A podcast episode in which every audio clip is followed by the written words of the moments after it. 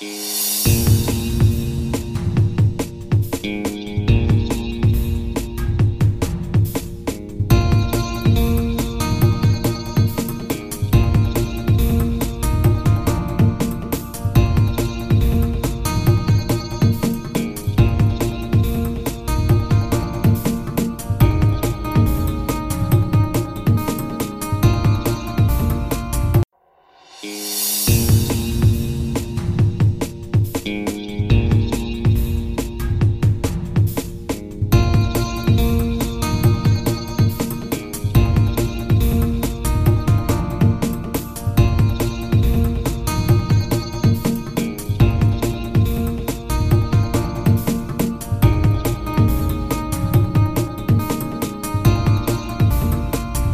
家好，这里是听音辨位，我是脸男。我是杨，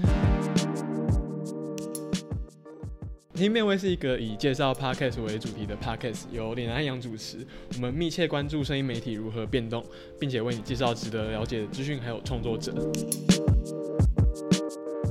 我们今天先进一个回复听众来信的环节。前几天公布这个节目之后，上一二集嘛，然后就有收到我们的第一封听众来信。这一封是来自 IG，然后是一位呃，好像是一位中国听众哦。然后他的，我有问他可不可以念他 ID，他 ID 是 S C C H I L L P。他就是跟我们分享说，他他好像前几天看哎现实动态的时候，发现我们开了新节目，然后他很期待我和杨主持人的搭档，因为他觉得哦杨，因为杨杨说在这里主持节目是不同于自己节目的另一副模样。我说你会换另一副模样吗？我也不是特别换，是因为有有一个原因，是因为我的节目我是主 host，然后但在轻易变位，脸男是控制节目节奏的人，所以我觉得这三炮会影响我自己的心情跟情绪，所以会有一点影响那个我讲话的给人的感觉，我自己这样觉得，但我还是我。OK，然后他问我们一个问题是，我们会定期更新吗？比如说周更之类，还是随进来？呃，我说我解释一下，我们目前我跟杨是约，我们希望可以周更啦，就我们，希们望我们一二集的话都是隔两周约，但是第三集的话，我我们录音时间就只有跟上一集隔一个礼拜。那我们还在，我还在尝试，就是说到底周更这一个频率，我是我们两个是不是能够符合的？因为因为他我我是不是能够不？对啊，因为因为像是杨杨自己有自己的节目，他要花很多时间剪辑，然后像其实我自己准备每一集，我也都要花蛮多时间去找资料的，所以理想上是周更，但是没有周更的话，不要怪我。呃，那他大家最后跟我分享一篇文章，是少数派这一个中国科技媒体，然后上面的一封读者投书。我自己平常就很喜欢看少数派，就是我很喜欢看那种奇怪科技媒体，然后他就会介绍给你一些一些最新的科技。那这一篇的话叫做播客界的金派与海派，是从金派与海派这一个呃，这好像是以前的一个呃以前中形容中国文坛的一个分类啊。那他是从这个分类去分析。呃，这个作者觉得中国的 podcast 有金派与海派两种分别。金派的人就是比较偏向，可比较偏向是他们会喜欢一些闲谈的的内容，然后讲话都他们的节目都比较有陪伴性质。那海派的话比较多是像是我自己最喜欢的李如一的《一天世界》的李如一就被他归类在海派。那他觉得海派的特质是这些人通常都是比较有些人是留洋的知识分子，然后有他们通常都会有自己的。他金派的话通常都是自己在可能在喜马拉雅或者是其他中国的平台上面。弄节目，但是海派的恐话通通常会自己架网站，然后讲的东西也可能比较容易，因为他们海派的人吧就很喜欢讲一些比较容易被审查的东西，所以对他们来说，需要一个不被审查的 hosting 网站也特别重要。那这篇文章我觉得它其实还蛮完完整的回顾了中国 podcast 的十几年来的变化，然后也推荐了很多还不错的节目，我觉得我觉得可以看一下。那我也会把链接放在 show notes。好，那直接进我们今天的节目。节目介绍的东西跟川普弹劾案有关。我先帮听众简单介绍一下川普弹劾案，因为我怕有些不知道，就说没有关注。因为其实坦白说，我自己也没有没有在特别关注这个案子。我是因为这一期刚好要介绍一个相关的 podcast，所以我想说，那既然要介绍这个 podcast，我就不能不知道川普弹劾案，所以我有去找一些读一些相一些相关的资料。那简单来说，川普弹劾案跟去年的七月的一个乌克兰电话门的事件有关。这个事件就是乌克兰总统索伦斯基当选之后，川普打了一通电话给他，祝贺恭喜他当选。然后在电话里面提出个要求，希望乌克兰总统可以调查他川普自己二零二零连任路上的一个对手前副总统拜登他的儿子在乌克兰的贪腐案件。那由于是因为这个电话里面川普也有提到他们有一笔高达四亿美元的军事援助，那外界就很质疑说，哎，川普到底是不是滥用国家的资源去威胁外国政府，谋取他自己他自己的政治私利？呃，这个案件其实就是在。从大概去年七月延收到现在，啊，最近有那个弹劾案，菲洛西其实和川普还蛮，就最近还蛮针锋相对。如果你有注意到相关的新闻，会发现前两天川普他到议会去报告他的国情咨文，原本菲洛西想要跟他握个手，结果川普完全无视他，让他非常尴尬。然后等最后川普报告完之后，菲洛西就直接把川普的国情咨文影本撕掉，这一个也非常有点是引起轩然大波。呃，这个案件最新的进度是昨天，我昨天看到川普好像他们投票出来，川普的弹劾是最后还是无罪，因为毕竟投投票的结果还是共和党的人比较多。但有趣的地方是，共和党的大佬罗姆尼，就是二零一六年和川普竞选总统那个人，他投下了川普有罪。呃，这件事其实还也是一个轩然大波，因为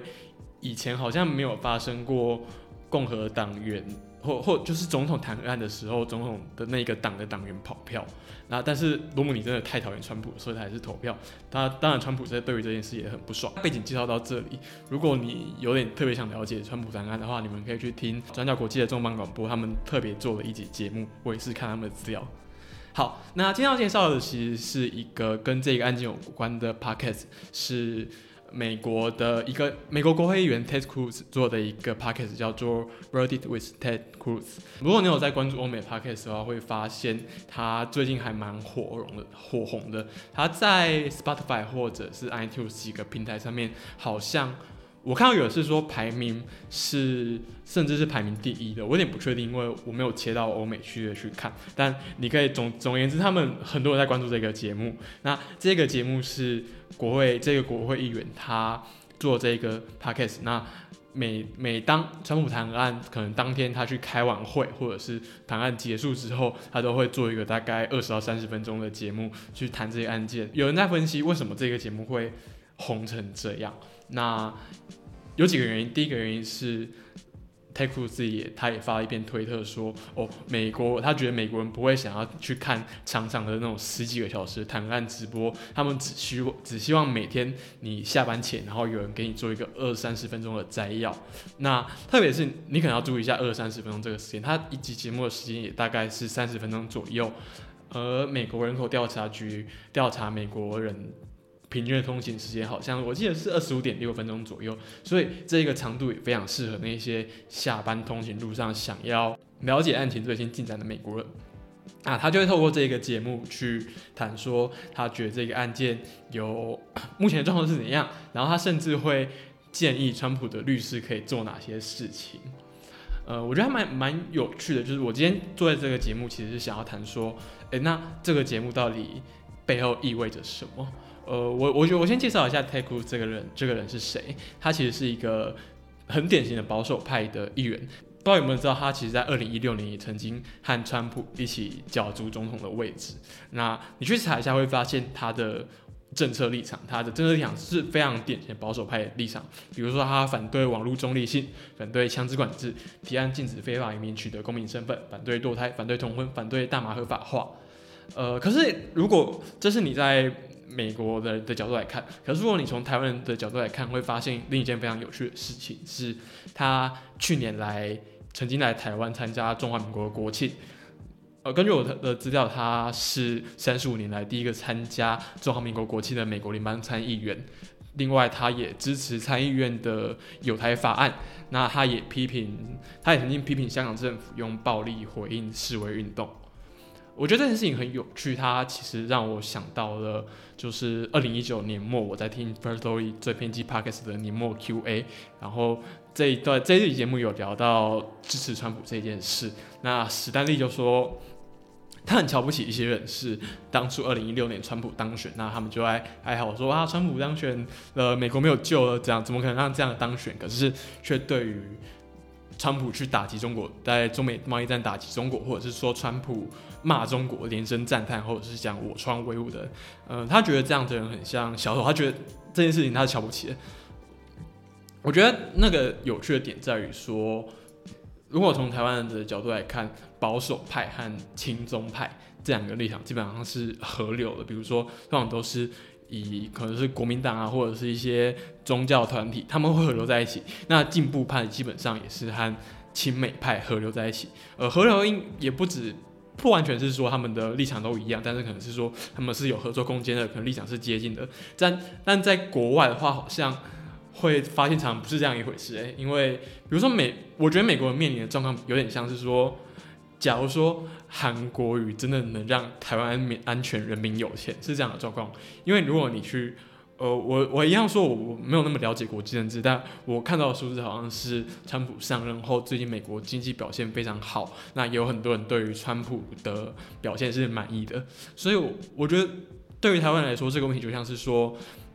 我们在批评韩国瑜的时候，可以跟别人说，诉诸一个策略，说哦，韩国瑜不可能让台湾安全，也不可能让你们发大财。那假如说今天韩国瑜真的能够让台湾安全、人民有钱的话，台湾就会其实会面临一个很艰难的选择。所以我觉得这个状况是蛮有趣的。那我觉得我其实也想谈一下，是说。那我觉得台湾台湾人应该要怎么去看待川普和是保守派对于是说共同对抗中国，或者是说一些帮助台湾的方案这样子的橄榄枝？因为像我们可以很明显知道，在台湾川普的观点，他的做法，比如说他的性别歧视，然后或者是说他的移民政策，都是受到进步派的反对的。那可是也那我们到底要怎么看待这样子的合作？嗯，我自己自己的想法其实比较是说，我们要从我们可以从现实面来看，当然台湾需要一个强大的盟友，那你也可以和基于一些共同的利益或者是共同敌人去看他们合作。我我觉得这样子对我来说是可以接受，但当然因为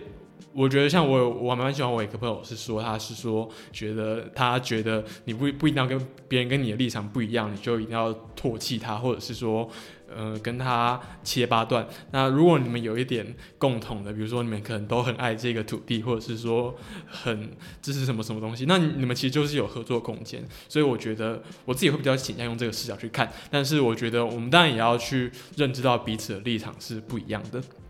哦，其实这这里比较岔开无关。那我们回到刚刚的 Take Cruise 的案案例，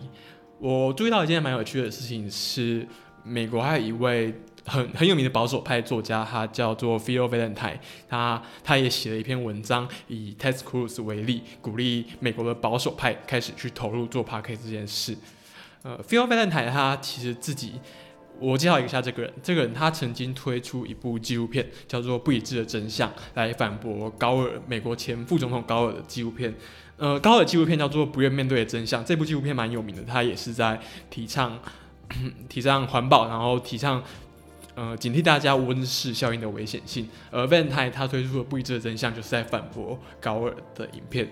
所以，这坦白说，这这就是一个很明显的保守派的观点，就是很多保守派派会质疑说，呃，全球暖化到底存不存在啊？甚至是说，好，就算全球暖化存在，跟人类人人类到底有没有关系？嗯，Van 也和他的儿子主持一个节目，叫做 The Park，他是在谈各种事物的历史。他就说，他以这个案例为例，他是说，嗯，我们可以注意到 Take Cruz，或者是说像他这样子一个知名的保守派分子所做的节目，其实都在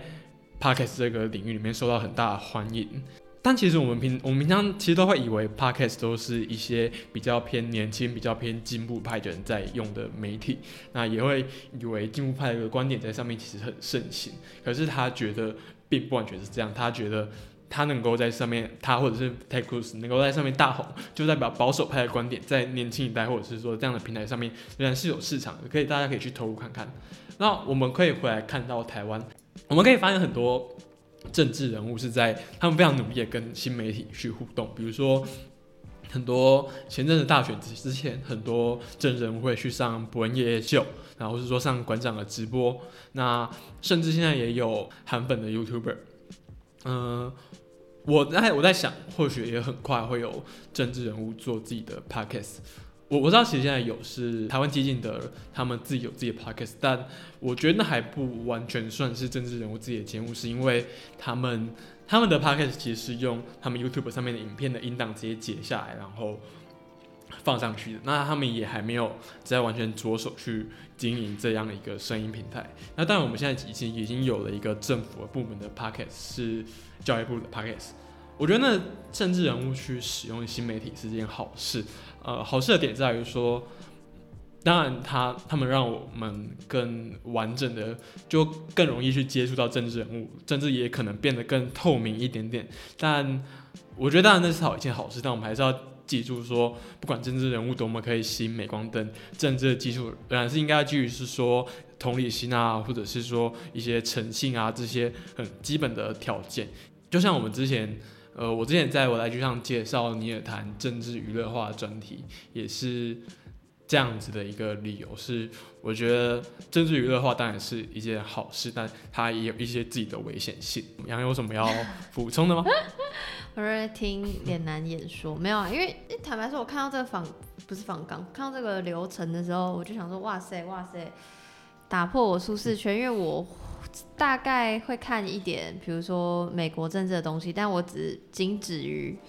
比如说好知道现在美国总统是川普，of course，然后知道民主党、共和党，但比如说我不知道说美国弹劾案是怎么样的那个制度跟逻辑，比如说为什么这次弹劾很争议，然后什么是乌克兰门或之前发生的什么什么门，我觉得真的很可以去听重磅广播的那一集，因为我就是边听然后边去查。比如说知道呃呃参议院、众议院席次啊，然后知道过弹劾要要三分之二才可以过啊，然后去了解那些规定，然后再去反思台湾的东西。我觉得就像连南刚讲的那一长串，就我觉得是很好的，再更深入一点点的学习方式。这样，川普弹劾案这件事情，或者是这个 Tech Crew 这个人，我其实没有太多想要讲的的原因，是因为我真的也是因为这次。脸难提出来啊，我才深入去了解这样，嗯，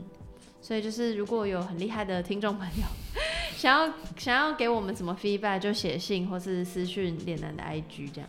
哎，对对对，我真的我真的其实对 国际政治超级不懂的，我只有平常偶尔看一下国际新国际新闻啊，但我真的觉得我在这方面超超级不懂，我还是有很多要学习的。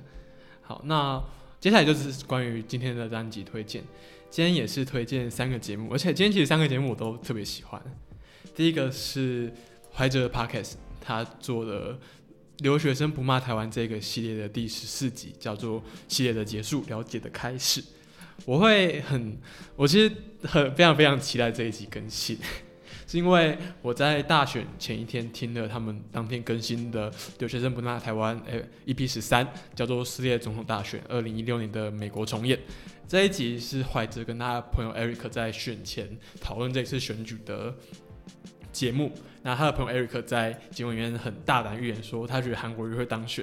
结果隔天我们就知道韩国瑜没有当选。那我就很好奇说，哎，那到底他会怎么看当选的结果？这集我蛮想谈，是他在第 A EP 十四请了一位不具名的中国留学生来上他的节目。呃，这位中国留学生自称四二六先生啊，Eric 和四二六先生都是其实是比较偏向。中国那边的立场，那怀哲就是他，其实，在这一集问了很多 对于还蛮其实蛮尖锐的问题去挑战四六先生，比如说他问的香港对他们对于香港反送中的看法，或者是北京的低端人口问题这一类的，然后特别是说，因为四六先生和艾瑞克都是政治立场不一样的人，所以我觉得我很我很喜欢这样的尝试，就是我。我觉得这是很棒的，但我觉得比较可惜的一个地方是，很多地方的讨论是不是可以更推进一点点？因为我我先承认我的立场就是我支持香港反送中，我觉得港府很不 OK，然后我也很讨厌中共。我的我先说我的立场是这样，然后我就会觉得说，诶，那如果怀着在做访问的时候，他是不是能够更推进一点？比如说色诱先生在回应香港反送中问题的时候，他强调。呃，群众也有抗议，群众也有攻击警察、啊，那而且抗议群众很暴力啊，怎么可以？群众怎么可以这样？那站在我的角度来看，我可能就会回应他说，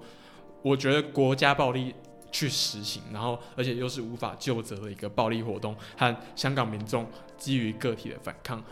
你不应该放在同一个层面层面去衡量，然后甚至追究他们的责任，因为我觉得你永远应该要用比衡量个体更严格的标准去衡量国家机器。那我觉得我会，我我会希望在这样的节目里面看到进一步推进的质疑是，当然我认我认同走出同温层和立场不同的人对话很重要，但我更觉得我们这不会妨碍我们透过质疑去探问和你立场不同的人更核心的观点。像我自己最近看到非常非常喜欢，我觉得厉害到不行的一个访谈是德国记者德国之声的记者周宗汉对。呃，张善政还有林静怡的这两段访谈。张善政是韩国瑜的副总统候选人，林静怡是民进党的一个立委。好，这这个访谈其实引起了很大的争议。他对于张善政的访谈是在谈九二共识，那对林静怡的访谈是在谈说，就是统一是不是叛国？这个是比较接近在谈论民进党对于反渗透法这样子发的态度。那张善政那个超级精彩，是因为他就是一直非常非常深入的咨询张善政，咨询到张善政只要随便乱讲一句话，然后周宗汉就会抛出一句说：“哎，不是啊，不是啊，你你几月几号不是这样讲的？”他讲到最后，张善政自己都都会翻脸，他直接跟周宗汉说：“你先听我讲完。”然后我就觉得我还蛮喜欢那样子的姿态，是我觉得他就有点抱着那种你翻脸也无所谓那种架势，然后是去。直指受访者核心。那我觉得要做到这样子的事情，是因为他一定要做很多很多准备，去推敲到底他的访问的对象怎么回答，你才有办法做到这一件事。我对于这一集就是怀哲做这些这一两这两集，我其实很觉得很很了不起，因为我就是如我所说，就是一个很玻璃心，然后很怕呃争论的人。但其实这两集的调性反而比我想象的更 soft、更 smooth、更平顺。就是比如说，远比那个 First Story 跟厌世老姐姐来的 来的没有那么剑拔弩张。他们其实都没有要吵架感。对，他们的语气都非常的，就是你即便你会听到哈的言论，就是我听的时候会想说哈，但是你也不会太因为声音的表情，所以更情绪激昂，因为他是用很平静的呃的的情绪，很平静的口气在描述他。他的价值观，所以真的是感觉是可以平心静气的去理解舒适圈以外的人在讲什么。所以，我我是觉得怀哲的 podcast 这这个系列是很好的，那也很也很难过，只有两集。就像他这集心有讲的一个心理学的理论，就是适用于所有人，就是大家会不去接触这些跟自己相反的意见，这是一个人人类心理本来就会有的倾向。但我觉得有怀哲 podcast 这样的尝试是很好的，因为会。让我愿意去倾听其他人，这样。希望怀哲多做一个这个主题。怀哲有听到吗？对啊。好，OK，下一个是下一个推荐单集是来自法科电台的 EP 二十一，EP 二十一它分上下两集，上集叫做“你知道登山可能涉及国安法吗？”下集叫做“三难该判国赔吗？开放山林政策汲取二点零版”。这集的主题是在讨论去年开放呃公布了开放山林这一个政策。然后也讨论了说台湾登山法律的发展历程，然后另外就是从张伯瑞三案三难这个国赔案例来讨论搜救体制和国赔法不健全。让你知道开放山林政策吗？知道，因为我开放山林是去年嘛，所以一九年。对，然后我是在一八年开始小小的爬山，这样，所以那时候就认识了一些朋友，然后也会关注很多山相关的 Instagram 账号或是粉丝专业，所以其实。那个那个法案就是开放三零一出来之后，我的脸书就被洗版了，所以我知道这个政策这样。嗯嗯，我其实反而我的你不爬山哦？哎，我我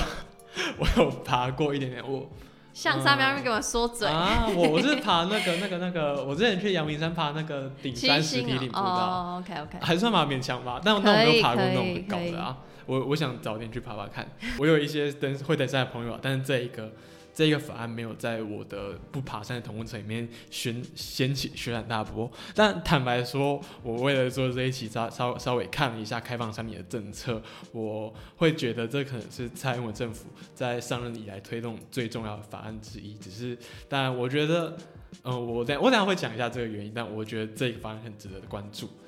呃，他这一集的来宾其中一位是登山播客雪阳。我在听这一集之前就有发露雪阳是他的粉丝专业叫雪阳世界。我第一次知道这一个人是因为二零一四二二零一七年的时候，我的朋友在尼泊尔因为山难过世。然后呃，她其实是跟她的男友一起去爬山，然后她她男友也认我也认识啊，就他们两个都是我的朋友。他们是好像他们在尼泊尔是意外卡到一个。山凹里面，然后下没有办法回来，最后直到搜救队发现的时候，我的朋友已经过世，但她男友最后最后还是有活下来。那他们回来之后，其实很多很多人在批评他们，就比如说他们太轻率，他们为什么去是冒这个风险，然后为什么不找向导等等。我甚至那个时候，我我在大学上课的时候，我系上的教授也在批评这一件事情。然后那个时候我就觉得很，我还还蛮蛮令人生气的。呃，后来那个时候雪阳就写了一篇文章为他们辩护，那篇文章就是叫做“遇难四十天不死不是奇迹”，那是他们的专业。那后来端传媒也为他们做了一篇专访，是叫《大雪过后归来的人》。呃，我我有看这一个专访，但这一个专访是需要付费才可以看。我会放在 show notes，但如果你有会的话，可以去看一下。我觉得很多在批评这件事情的人，他们对于登山其实是不了解的，然后他们就只觉得说登山很危险啊，你到底为什么去登山？为什么这样挥霍自己的生命？所以他们就可以很好，他们就觉得自己有资格去批判这件事情。我觉得如果你看完雪阳的文章，你会至少知道，第一个他们的登山活动这件事，他们是用自己的专业能力让自己选择了很安全的道路，只是他们因为意外不小心。出了事情，那件事情不是人可以控制，但他们就是因为他们自己有很好的专业能力，他才可以选活到一个至少有一个人被获救。我朋友叫刘成军，他最近他好像是去年吧，有他他另一位朋友把他的遗稿留下的一些稿子汇编成一本书，叫做《我所告诉你关于那座山的一切》。那我其实只读了吴明义的序，还有他。很前面的一小部分而已，我应该会想要把它读完。但我我想分享就是他最前面开头一首诗，这首诗叫做《旅人之死》。它的开头是：如果有一天你死了，我想我会去旅行，我得去确认世界是不是好的，只能你为了它的魅惑而不及经历。我非常非常喜欢的这一首诗，我觉得这首诗有点传达了他为什么喜欢爬山这件事的理由。你也可以去看一下吴明义为这本书写的推荐序，他也很好的讲了一下，因为我朋友曾经修过吴明义的课，所以他也吴明义也在这里面讲了他们之间的一些互动，还有他怎么去了解为什么为什么有人会喜欢登山这件事，还有登山对于他们的生命的意义是什么。我觉得开放生意政政策非常非常重要，是我其实从这一件事的这个事件，就是我朋友过世的时候，我才会去理解说。封闭山林这样的政策是在造就怎样的国民？在法克电台这一集里面听到，他们是讨论了封闭山林这个政策它的由来。它好像是一开始是国民政府为了怕共匪躲在山上。我记得我之前自己在系上的课做研究，我我有发现，就是真真的是有共匪躲在山上啊。对，然后他们因为怕这件事，所以就决定直接把山林封起来。就是用很严格、也很严格的法规限制很多山上地区，然后也让人民爬山是非常困难的。我们要知道，台湾是一个很多山，然后又环绕海洋的地方，可是，在这样的的地理环境下，我们却因为政府的限制，反而很不敢，或者是很少去接触山林，那就会造成说，我们现在这样的状况是很多人。本能的觉得爬山是危险的，你们不应该去爬山，不应该冒这样的风险。可是如果你去想象一个大家都很愿山林很开放，大家都很愿意去尝试的国家，那我觉得那样子的国家造就的国民是完全不一样的。所以我才会说，我觉得开放山林政策是一个很重要很重要的政策。那它，我甚至觉得它长期，如果你可能从十年、二十年，甚至是三五十年的尺度来看。也许你会发现这个政策它本质上改变了国国国家人民的性格。我也推荐你们去看一下雪阳，他为去年为开放森林政策写了一个一篇专栏文章，叫做《向山市致敬：一块通往自由山海的里程碑》。他在这篇文章介绍说，呃，开放森林政策开放了哪些东西，还有哪些东西是可以调整的。呃，另外我也很喜欢法克电台这一集的原因，是因为他们在这一集很很花很多很多很多的篇幅在讲制度的限制，比如说山林登登山法律的不健全，或者是说搜救体制，或者是国培国培制度的不健全，然后或者是说记者在报道会受到一些限制。我觉得我很喜欢点是他们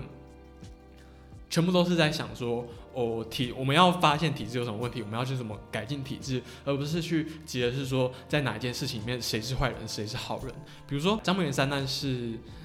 一位就是叫张博元的人，他去爬山过世，那他的母亲就因为这件事提起国赔诉讼。那那时候很多人觉得不不谅解、很生气点是啊，你爬山就去爬山啊，你你死了为什么凭什么要国家赔偿？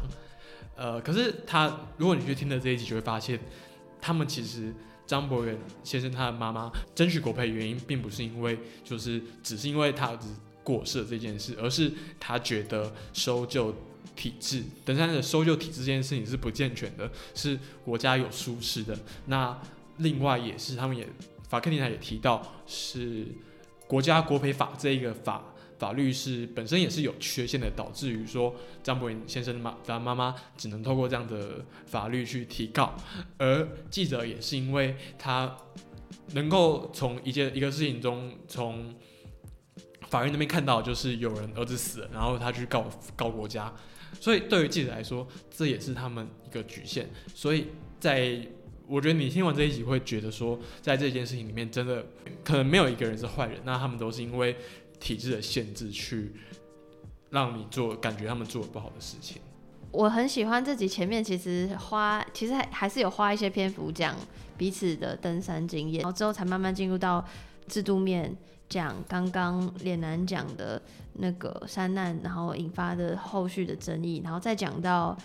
呃去年的开放山林政策对于现在有没有什么大的影响？那如果没有影响，那还需要怎么样的改进？这样节目的那个是很顺畅，然后会让我这个完全不懂法律或不知道不知道法律可以帮助我们什么的人，然后继续去听下去，说 OK。所以我好，我我现在是个诶想要爬山或有在爬山的人，那现在欠缺的是什么？然后我我也很同意一件事情，就是其实开放山林政策，说老实话，就真的如节目里面讲的。就是没有什么实质上的帮助，但应该说，应该说开放了很多东，开放很多东西是一件好事，但是他没有应该说确，应该说确切，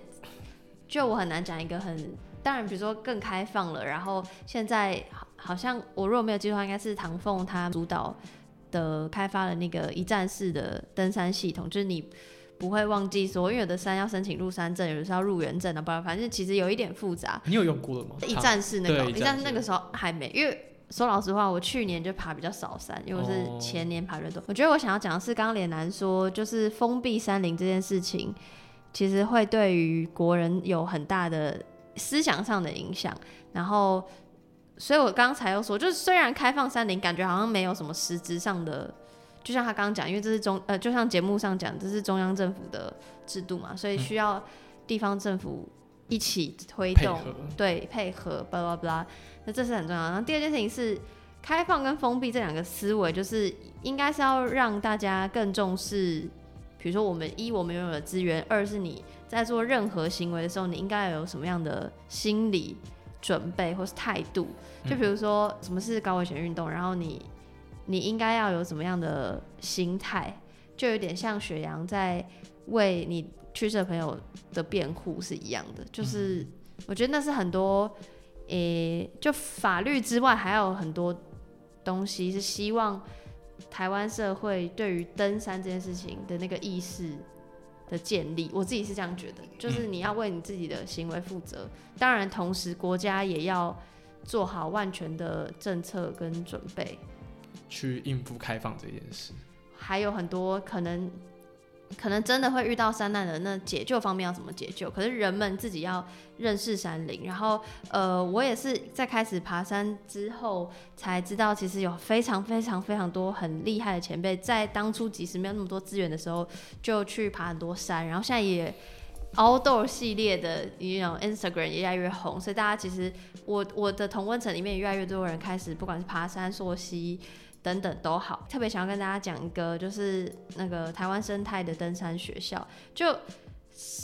就是不是要一味的限制人们进山，而是应该要让让人多认识山，然后再去选择要不要进入山，因为那是那是一种喜好。如果已经有在爬山的人，我猜你们应该是知道台湾生态登山学校了。然后反正里面就有一些什么培训员的计划申请等等。嗯，我有点困困，其实制度面有点困惑，就是到底。他说爬山要申请入山证，嗯，可是我我像我去阳明山就没有申请入山证，呃，有规定，你要要要去查这个山要不要申请。哦，所以是不是每座山都要？不是，因为有的很像，比如象山那么简单，我半小时就可以爬上去，我何必申请入山证？或是它被整理的很好？那我有些我自己的推测跟我的的想法是，应该是担心你出出了什么事。实际上，他是说什么入山证、入园证、山屋这一些。呃，我那时候爬的是没有要申请山屋，山屋有时候要抽的。其实山每个山有每个山不同的制度，其实就像节目上讲，其实蛮看地方政府。哦。对，但我不是很确定，因为我已经很久没有爬，所以我不是很确定现在是因为这个制度改变之后变得怎么样。对，但是，诶，大家如果真的要去爬山。就是就是问你去去看践行笔记，或者去看各个那个新的那个一站式的网站。其实山友是一个很酷的群体，因为山友们都非常热爱分享。然后，但我觉得山友们最讨厌的地方就是山友们是全世界最会说谎的生物。因为每次都 我每次爬一爬都想说。到底要到了没？然后山友就会说，每次擦肩而过，每每一个擦肩而过的人一定都会打招呼。我觉得在市真的会这样。对啊，在市区很大家很很冷淡，但是一上山大家就说啊早啊午安什么什么，然后就会说快到了快到了，然后想说根本还没到，每次都会很生气。哎，我我很好奇这个原因到底是什么？就是我之前去，我之前还爬过那个二格山，我是去那边摘野菜吃，然后然后那时候也是上山，然后。那种阿姨阿伯都会跟我打招呼，我就觉得为什么为什么爬山会有这样的文化？我觉得很好啊，很可爱，因为我觉得蛮棒的。对，所以我很喜欢爬山，这是其中一个。虽然我也很讨厌，quote and quote 讨厌爬山，是因为其实我每次爬山，我穿上我的登山鞋，我就想说，妈的，为什么要出门？我要再躺在家里看 Netflix，就是，但我很喜欢。站到山上山顶的感觉，但我又很很，其实我也我我常常在思考一件事，很奇妙，就是你花了好几个小时，好三四个小时上山，但你到那个制制高点就拍几张照，再停停，我个人是停不到五到十分钟，除非要吃饭，然后我就下山了，就我很怕停住的感觉，然后我就觉得可以 echo 到那个吴明义。为你朋友写的那本书写的序一样，就是我觉得，我觉得爬上山的过程一样，你跟很多山友打招呼啊，你跟你自己一起爬山的朋友们一起完成这项任务，我觉得是一个是很团体的行动。但你到山上，你其实突然大家看美景的时候会突然安静，我我至少我我跟我朋友们是这样，然后那个状态是会。我反而会觉得，其实到山上是最能够跟自己对话、跟最孤独的时候。反正因为吴明义有写到孤独这件事，因为你朋友有问他这件事情，他说害怕孤独人可以写作吗？对，然后我就觉得哇，很能感同身受。虽然我真的是资历非常浅，我根本没有爬过任何百越，我只是爬过终极山跟焦山而已。但就是我我可以可以很 relate 这句话，所以就是。Anyways，推荐大家爬山，推荐大家看脸男提出的所有文章跟他朋友的书，这样。下一个推荐的节目是记者手札，那他们是记者今天不写稿这个系列的第三集，名字叫做《人们不关心科学，但可至少他们至少他们关心你》。访问的是经济学的科学记者，呃，我猜他念法应该是 a lock chart 吧，你应该是这样，然后反正他是一位。经济学杂志的科学记者，然后这一集是记者手札的制作人跑去英国找他访问，然后对方用英文回答，他们再把它翻回中文。这一集，呃，其实我我先说一下，我其实每一集都会尽量在每一节节目推荐当周的单集。那比如说这一集我设定给设定给自己的区间是一月二十九号到二月六号的单集。那记者手札这一集节目其实是在一月二十五号放的，但我直到上一集录完我才听到这个节目，但我觉得我很喜欢，所以还是作为遗珠放进来。所以以后可能还是会有这样的情况，但就先跟跟听众讲一下。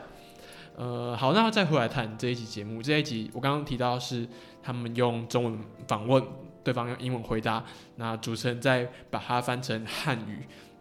那其实你你会注意到比较有趣的地方，是因为是回答回答的音轨和翻译的音轨其实是合在一起的，但他们把英语那一部分调的比较小声。我觉得这一部分这个做法的好处是。它其实可以很直观的表达说，哦，主持人在翻译，然后对方是用英文回答的。其实听起来的感觉有点像是说，你把 Discovery 切到汉语的声道。那一开始听起来会有点混乱，就是会觉得两个音轨混在一起有点听起来有点困难。但我听到后面就习惯了。而且我觉得主持人翻译很很好笑一点是，他们访问到某个问题，对方就有点笑的有点尴尬，然后主持人连那个尴尬笑都翻译出来。我就有点觉得 为什么要翻译这个？好，那我很喜欢我我很喜欢很喜欢就是这一集分享的内容。受访对象是一个科学记者嘛，那他就很谈了很多他制作科学新闻的时候会考量到的问题。他提到一点是，他觉得记者在制作科学新闻的时候，不应该只是单纯给予双方说法同样的分量，就是可能是正方我给五十趴的分量，反方我给五十趴分量。他觉得这样很不对啊。就比如说。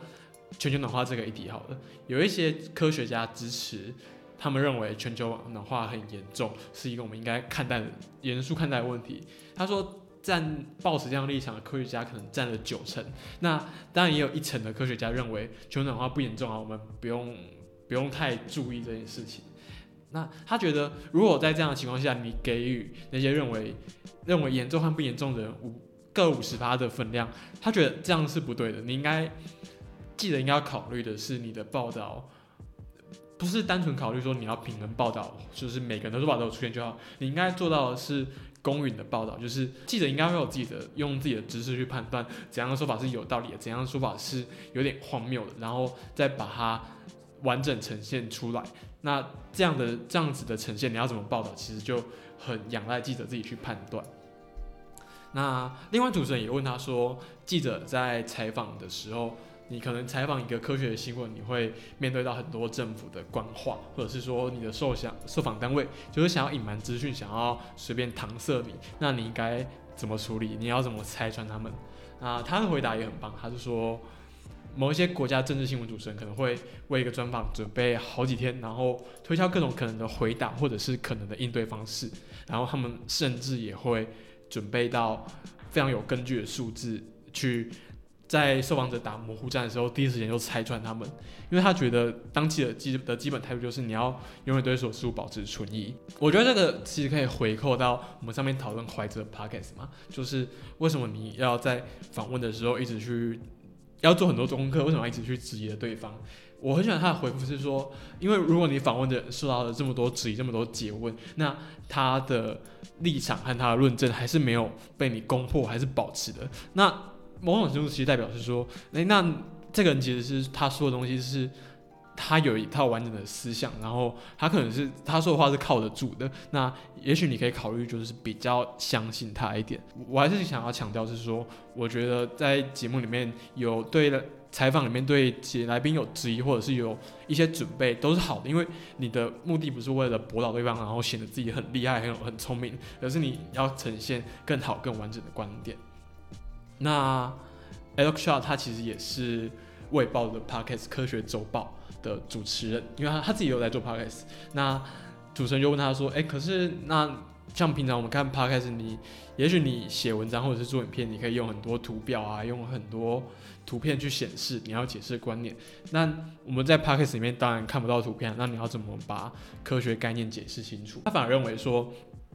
就是因为 Podcast。这是一个可以容许时间更长然后的媒体，所以它反而能够承载更细致的讨论。好好比说，我们平常可能看科普的文章，那就是科学记者把自己的理解，科学记者或科学家把自己理解的东西写成文章，写下来写写在一篇文章里面。那在这一篇文章里面，你可能顶多就是听到那个作者自己的声音，然后跟着他去理解。但如果他的写作能能力没有那么好，没有办法那顾及到比较没有那么清楚的人的想的程度，那你就会其实看得蛮困惑。但在 p a r k e t 节目上，可能有很多主持人、很多来宾啊，那他们可以随时在很不懂你不懂的时候去发问，反而更有助于把这个概念解释的清楚。呃，他也提到他们他们有个得奖的节目是在讲火关于火箭升空的节目。呃，那那一集其实是比较是说在讲一个团队成员来讲，在火箭升空的时候会有怎样子的感觉。Alexa 觉得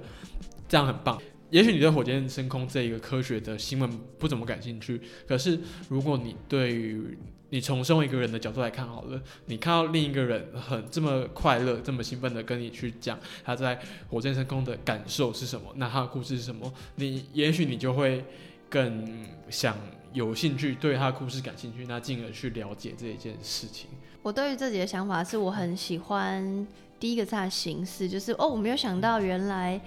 英文的 podcast 应该说，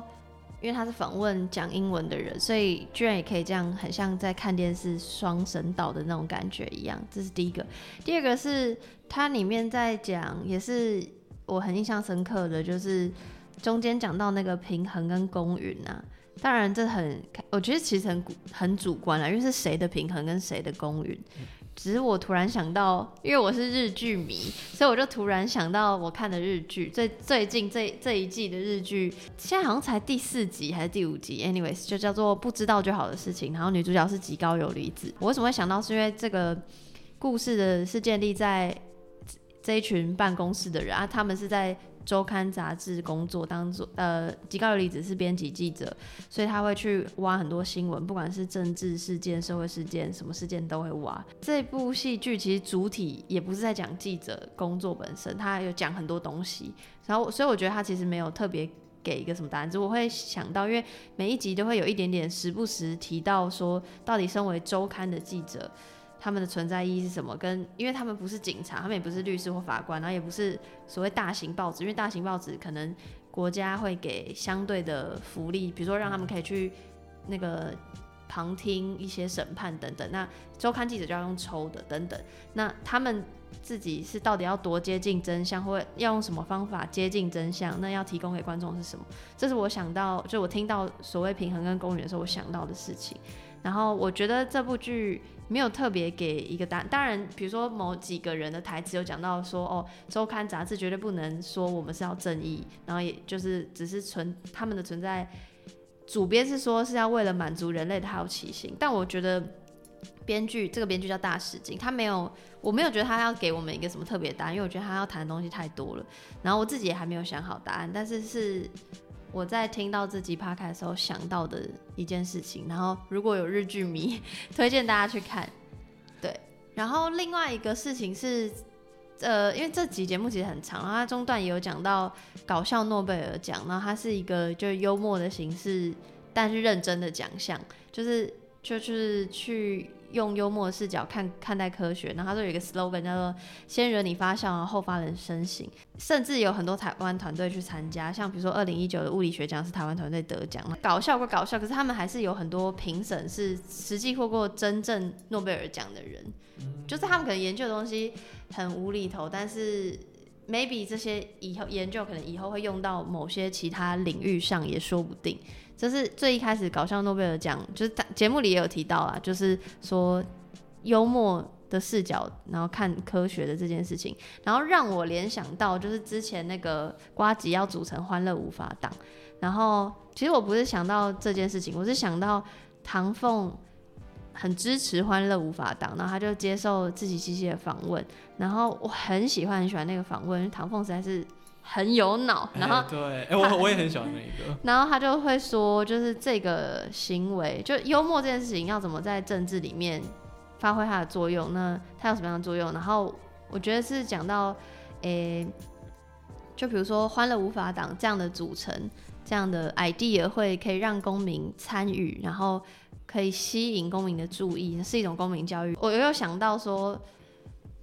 前面刚刚有讲到的，比如说政治跟新媒体的互动，比如说你刚前面我们讲到很多政治人物在选前会上播夜夜秀，然后比如说视网膜，就想到说，如果不是这些人，我这个相对政治冷感的人，其实不太会去接触，然后我一定会落掉很多资讯，然后所以回到自己来讲，就政治这个 topic 之外，科学也是，就是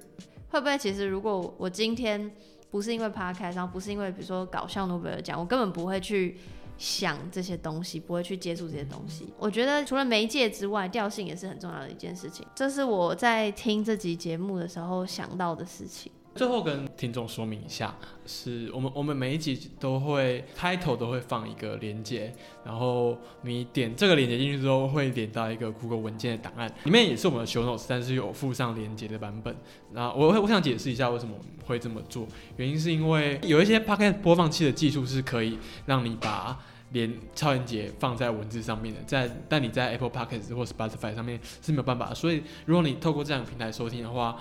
你就没有办法去看我们的参考资料。但其实我非常希望大家，就是如果你有兴趣的话，我很推荐你们就是从我的 show notes 里面去连连接更多资料，然后看吸收这个节目更以外更多的延伸资料。所以，呃，我们其实现在还在思考，就是要怎么怎么用，呃，要怎么突破平台的限制去放放我们的 show 让你可以连到其他其他的网站、其他的资源。但目目前的话，我们的方法就是想说，如果你听完，你可以点一下这个链接去看看一看。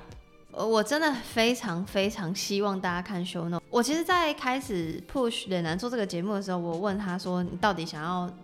节目是有什么样的功用？”当然，就是推荐其他很好的 podcast 是一件事情。但我我跟我现在又觉得是，一定有很多人没有那个时间，所以我猜也有很多人可能听看到你的推荐单集，也不见得真的会去听。可是 Alice，他如果是习惯更习惯用看的人。maybe 他可以从我们的 show n o 去看到一些其他东西，然后去更深入了解他想要了解的领域，然后这是我很希望听音辨位可以有的作用，就是你你透过脸男，然后找到你想要的或喜欢的资讯，不管它是 podcast 形式也好，文章形式也好，甚至一句话也好，就是这是我很希望的。最后就是要再讲一次我们的联系方式，就如果有任何问题或 feedback，可以写信给我们。然后信箱都会放在 show no，然后也可以私讯 IG，就是搜寻听音辨位，应该就可以找到。对，然后我们也有 Twitter，反正所有的联络方式都会放在 show notes 啊。然后哦，对，再讲一下是，本节目已经在 Apple Podcast 上架了，所以如果你有在用这个软体，也可以透过 Apple Podcast 收听。呃，我们目前收听管道就是主要是 First Story。Spotify、Apple Podcast，你可以在我的 IG 上找到公开的 ISS feed，那你也可以透过这个连接，在你平常自己习惯用的播放器上面去订阅。好，那今天节目就要到这里了，谢谢，拜拜。谢谢。